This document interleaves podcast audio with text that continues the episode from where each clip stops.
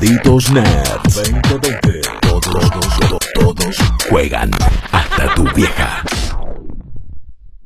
Hoy a la mañana, sin que nadie anunciara nada, todos nos desayunamos con la demo de Final Fantasy VII Remake. desayuno. Y exactamente Qué por buen eso lo trajimos a desayuno. Squeenie Bueno, directamente. Es que justamente es eh, un, un Squeenix con media luna. Te pediste. Es un Exacto. con media luna, café Sí. con leche. Chicos, yo me había puesto la alarma a las casi cerca a las 9, un poquito antes para después venir para acá. Me levanté solo a las 8 y en el momento en el que me iba a dormir me apareció la notificación de Final Fantasy VII Remake Demo Now Available que hice, no me volví a dormir, me preparé un café, senté a jugar y caí al estudio con la demo terminadísima. Sí, señor, sí, señor. Un profesional, un No, no, profesional no, como dice. Más si se trata de Square Enix. Exactamente. Un manijero del carajo también, dejémonos de joder. O sea, ta- eh, Me claramente puedes era seguir en como. Instagram, ver mi última story. Manija lunes, ¿quién? Yo. Ahí Claramente. está, bien. Juanjo Frere, nuestro especialista en un montón de cosas y particularmente en todo lo que es Final Fantasy. Por eso, eh, más allá que siempre tiene un lugar en esta mesa, hoy particularmente queríamos hablar de esta demo que ya terminaste. Nosotros apenas la pudimos tocar un poquito, Sí. pero también me gusta cómo manejamos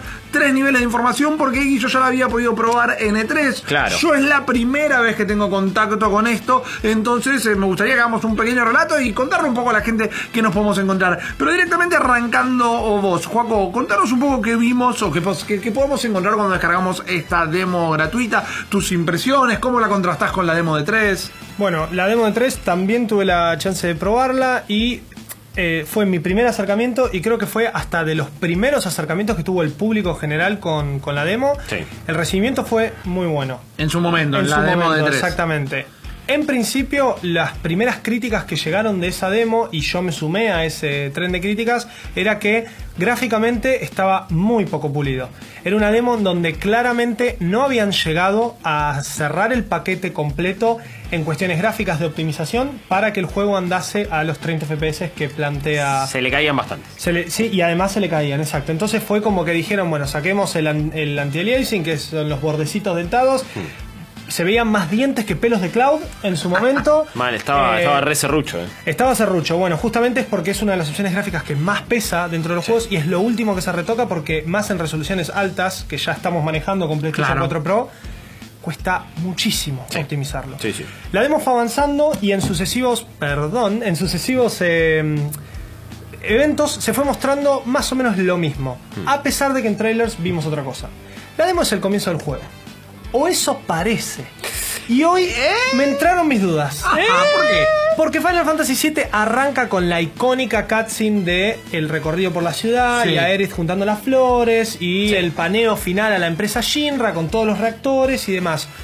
Pero hoy me llegó una sorpresa interesante, que es que al comenzar el juego, y ojo que esto puede ser simplemente por cuestiones de demo y de hacerla más fácil, Claro.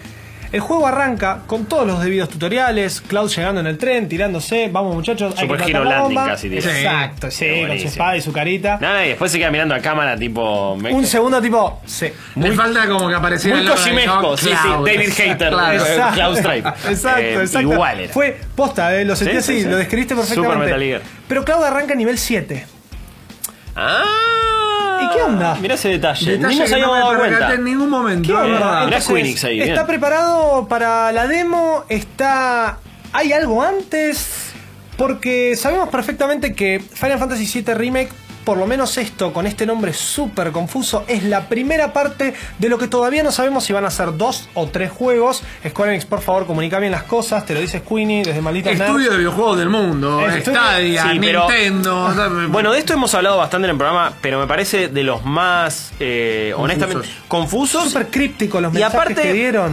bordeando lo deshonesto. En el sentido que eh, lo, lo- lo que yo siento es que es un juego que Sí. va a querer jugar un montón de gente. Un montón de gente. Y gente que quizás no está tan en- metida en el mundo de los videojuegos, No. ¿eh? que se compró la Play por un par de juegos, que más o menos la toca, pero que en su infancia, sí, Final Fantasy VII le voló la cabeza porque es de los más Cloud icónicos. apareció en un montón de publicidades de Ni PlayStation en hablar. estos últimos tiempos. Es medio una mascota PlayStation, Sí, sí. Final Fantasy VII específico. Y a lo que voy es que un montón de gente va a ir y probablemente en otros lugares del mundo va a ir, lo va a querer comprar físico, a ver Final Fantasy VII Remake, buenísimo. Va a llegar a casa, lo va a terminar quizás sin meterse a una página de videojuegos y va a decir, Acá falta algo. O yo me acordaba, ¿dónde Faltan está? 40 horas de juego. ¿Dónde, dónde está el chocobo? ¿Dónde ¿Dónde, está? el gusano? Claro. ¿Dónde está? Bueno, Todo sí, eso. Exactamente, ¿no? Y es muy, es verdad lo que, lo que mencionás, Guillo, porque fue súper crítico. Para mí, a mi forma de verlo, súper mal comunicado. Primero sabíamos que eran tres.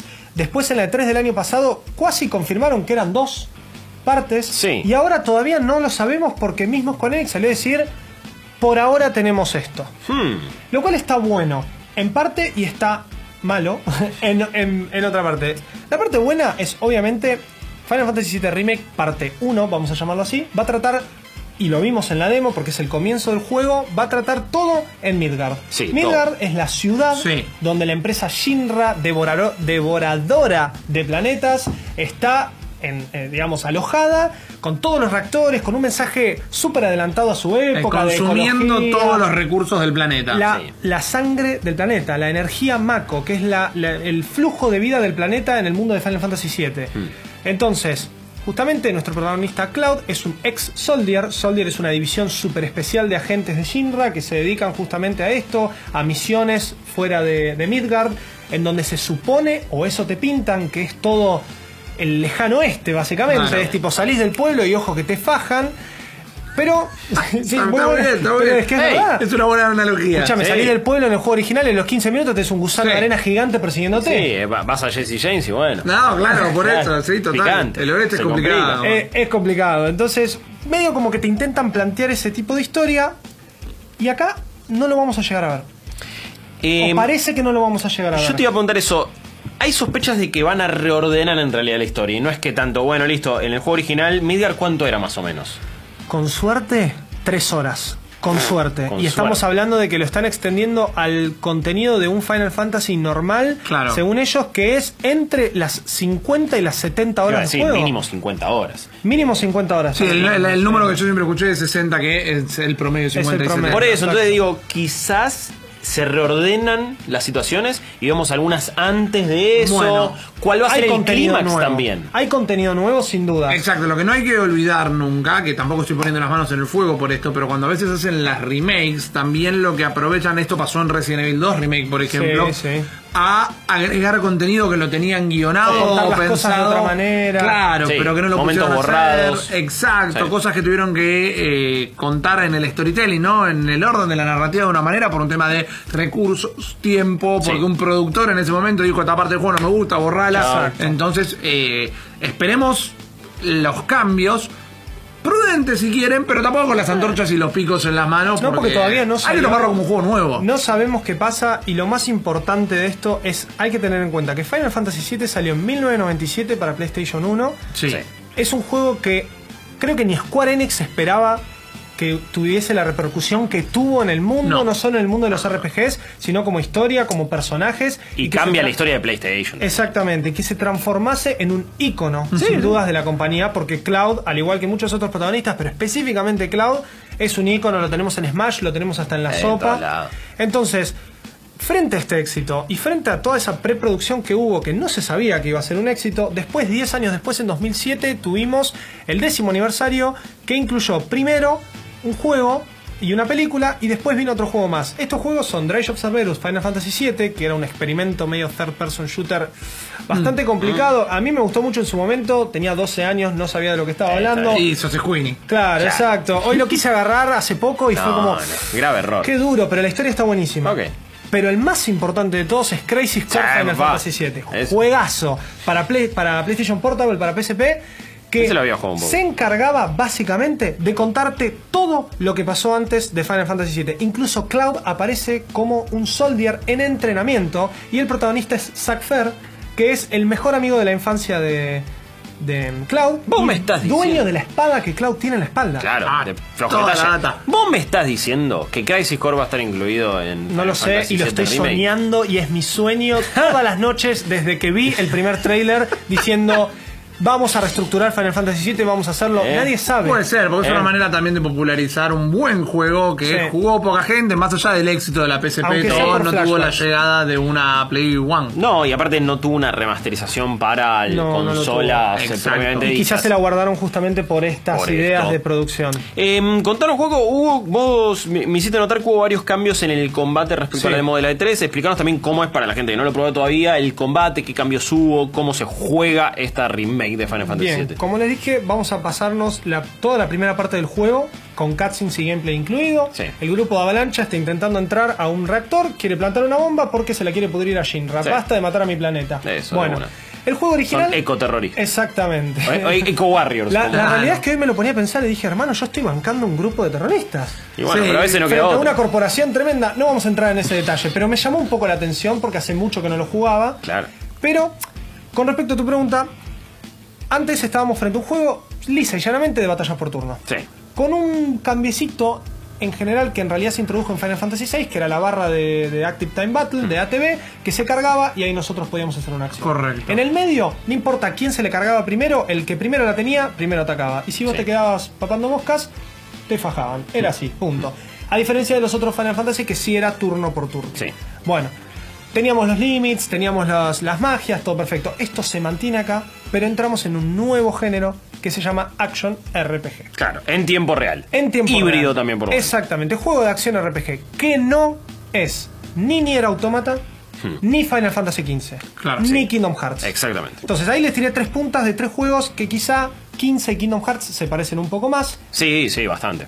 Ni en Automata va más por el lado de Platinum. Sí, y no hay- repiñas. Y ahí no hay, más allá de algunos momentos cuando esquivas, no hay ralentización, no hay bullet time, no hay, no hay, no hay toma de decisiones estratégicas, es hack and slash. Pero la, así como la preproducción y casi toda la producción de Final Fantasy XV, enteramente la de Kingdom Hearts y casi enteramente la de Final Fantasy VII, fue hecha por Tetsuya Nomura. Claro. Tetsuya Nomura es character designer, pero también mete mano en decisiones de combate y qué sé yo. Entonces, finalmente, después de haber probado una demo medio rápida en la E3, me encuentro con una demo de más está decir increíble, pero con, con cambios. De más está decir. De más está decir increíble, pero con Ah, lo cambios banco, lo banco. muy No, está buenísimo, está buenísimo. Como por ejemplo un combate muy rápido. Sí. Tenemos un combate claro. rápido. No, no, si se, algo se acuerdan de Final Fantasy VII, olvídense de todo. Hasta de la historia. Es que casi lo podés jugar como un hack and slash. Exactamente. Sí. Y si lo pones en una dificultad fácil, me imagino todavía más. Bueno, y además, o sea, bam, es muy simple. Tenemos dos botones para atacar. Sí. Tenemos un cuadrado para fajar, fajar, fajar, así espada, espada, espada. Fajitas. Tenemos X para Sí. instruir distintos comandos, Hmm. que son, pueden ser magia, ítems o habilidades especiales de cada personaje. Sí. Y para realizar esas acciones tenemos que cargar una barrita, que se llama la barra de ATB, que. Claro. tenemos en el juego original. Para cargar la barra de ATB tenemos que Atacar. pegarle- atacar, Sí. pegarle a los enemigos, punto, Sí. con este cuadrado. Después tenemos un botón más, que es el triángulo, que nos hace cambiar entre dos modos, uno más pasivo de ataque y más para movernos más rápido, Sí. y otro que nos hace movernos más lento, pero nos hace desatar ataques increíbles con unas loco. animaciones de puta madre. Super Sí. facheras. Además Super te activa cuando estás en el modo eh, Punisher. el Punisher, Sí, castigador. te activa una suerte también, o podés llegar a, a tener un parry cuando hagas bloqueo con el Bueno, R1, eso también. que en el ataque común en no el, está. En el modo común no está. Y después el círculo para eh, rolear, Sí. dodgear, tirarnos por un costado para que no nos peguen. Y el R1, como dijo Rippy, para bloquear. Sí. Que si estás en Punisher haces un counter attack. Todo esto suena a. Todos estos juegos que mencioné, suena a Final Fantasy XV, Claro. suena a Kingdom Hearts, suena a que nos vamos a estar moviendo. Pero cuando lo agarrás, cuando tenés el control en la mano, funciona mejor. Funciona mucho. Y yo algo mejor, que le sí. comentaba a Guillo, yo sin haber probado la demo nunca antes, cuando lo explicaban en el 3, o cuando me lo explicaba una persona directamente, se me hacía súper confuso. No, realmente no terminaba de entender el concepto. Agarré el control en la mano y dije, ok. Esta cuestión de modo castigador Sí. y de modo operador, que es esto que decimos que se puede cambiar con triángulo, en la demo de 3 del año pasado no estaba. Y eso lo discutíamos con Guillo recién. Un cambio. Le digo, che, ¿viste que cambiaron el Me gameplay? había roleado que no estaba. Antes tenías el cuadrado para atacar, el triángulo para hacer un ataque fuerte, que esas Sí. animaciones desaparecieron del juego, no las vi en toda la demo.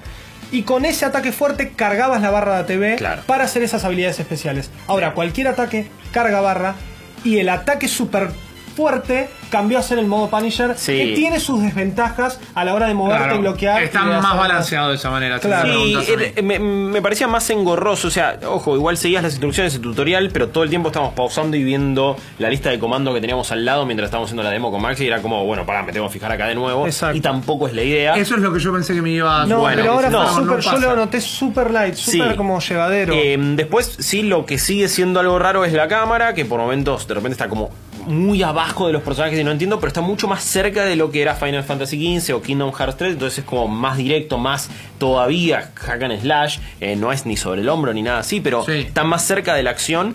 Eh, Lo que también pasaba con el 15 era que, que querían ponerle más foco, porque al principio cuando salió no se podía jugar con todos los personajes, No. querían poner el foco al grupo de cuatro. Sí, sí, y verlos y todo. El foco es, no solo es en Cloud, es en el resto, pero acá te permite desde el vamos cambiar de personaje y hacer otro tipo de ataques y habilidades. Sucede como a la mitad de esta demo, pero bueno, va a ser algo en el Exacto. juego frecuente. Sí. Cloud Y- no es igual que Barret y no, es igual No, que Tifa. no, y aparte son, son clases diferentes y tienen tipo uso distintos. Y lo que sí, cada vez que vos seleccionás una habilidad y se ralentiza el tiempo, la elegís y se ralentiza muy, muy lento. Y elegís también a qué personaje hacerle ese daño Exacto. o darle ese O el lo que sea. ítem. Sí, sí. Exacto. Me parece que ahí está el componente estratégico, está bueno. A mí me resultó un, un sistema de combate híbrido muy interesante. Y quiero ver, bueno, después cuando lo juegue, qué dificultad le pongo, a qué me Yo lo puse adapto. normal y la vida de los algunos enemigos me parecieron muy fáciles en el modo Punisher. Los humanos son súper fáciles, los perros Los mutantes perros, son sí. y no sé si llegaron a los, a los robots Sí, gigantes. sí, sí, llegamos. Cuesta. No, sí, Sí. Y usa un sistema de barra de staggering, que es básicamente como una Sí. estupidización de los enemigos, Sí, que se carga una barra y los dejas en el piso, que es igual a la del Final Fantasy XIII. Ah, Mira. Final Fantasy XIII usaba el mismo sistema, solo que con batallas por turno, sucesivos ataques cargados. Sí, lo dejas estuneado. Estuneado. Al principio lo dejas en un prestado Sí. idiota, en donde pum, Claro. pum, pum, pum, y el segundo ya es stun, Sí. piso, y ahí le tenés que bajar Tirar con de toda todo, la Toda la artillería. magia, Sí, Porque si no, no le sacás nada. Entonces, hay un. Perdón, Rippy, No, por te- favor. te interrumpí. Me iba a sacar un lateral nada más. Pero, casi, pero no te dije. Claro. Ojo que suena. Sí. Lo que digo es, se nota el, eh, el rebalance. Digo, Sí. cambiaron el gameplay, pero a la vez también hay un rebalance. ¿Vos podés mashear cuadrado? Sí. Pero tenés que saber jugar estratégicamente. Sí. Porque Sí, el juego no te invita a que vos fajes a un boss. Inclusive darle las direcciones a, tu resto. party una Sí, vez que la tenés. Una vez sí, que la bajas. insisto, hay que ver, quizás el modo fácil es medio maya, maya, maya, maya, maya, pero normal Igual que Kingdom mínimo. Hearts, igual. Sí, obvio. Pero normal mínimo ya te está pidiendo mucho, lo cual me gustó. Ahí sigue haciendo el saque de banda. Lo que quería decir es. Se morían de gana, descárguenlo. Baja en un gas, literalmente. Sí, 8 gigas, la hoy es algo rápido. Le tenían miedo o nunca jugaron Final Fantasy. Entonces dijeron: Esto no es para mí. Bájenla, porque se van a encontrar con un juego interesante. Y más allá de si han jugado otro Final Fantasy o no, sobre todo los más modernos o de diferentes action RPG como los que comentaba Juaco, es un poco distintos a todos. Yo creo que es hasta un modo de idea es que me gustaría empezar a ver más en otros juegos del estilo. Eh. Así que anímense a la demo de Final Fantasy VII Remake. Y me parece súper interesante mencionarle a quienes nos estén viendo y escuchando que por más de que este sea la séptima entrada dentro del universo de Final Fantasy, Ah. ningún Final Fantasy está conectado uno con el otro, Sí. a menos que diga guion 2 en su... eh, Eso medio Nunca es un quilombo. detalle que está de más aclarar porque Exacto. siempre esa pregunta está. Exacto, Eh, siempre a sí. mí me preguntan, che, ¿puedo jugar el 7? ¿Puedo jugar el 8? Jugá el que quieras. pide. Los guion 2 son continuaciones, guion 3 también. Mi recomendación, no jueguen ni un guion 2 ni un guion 3, no están buenos. Jueguen los números enteros. Exacto, definitivamente. Hoy juegan Final Fantasy VII Remake de Malditos nerds. Todos juegan.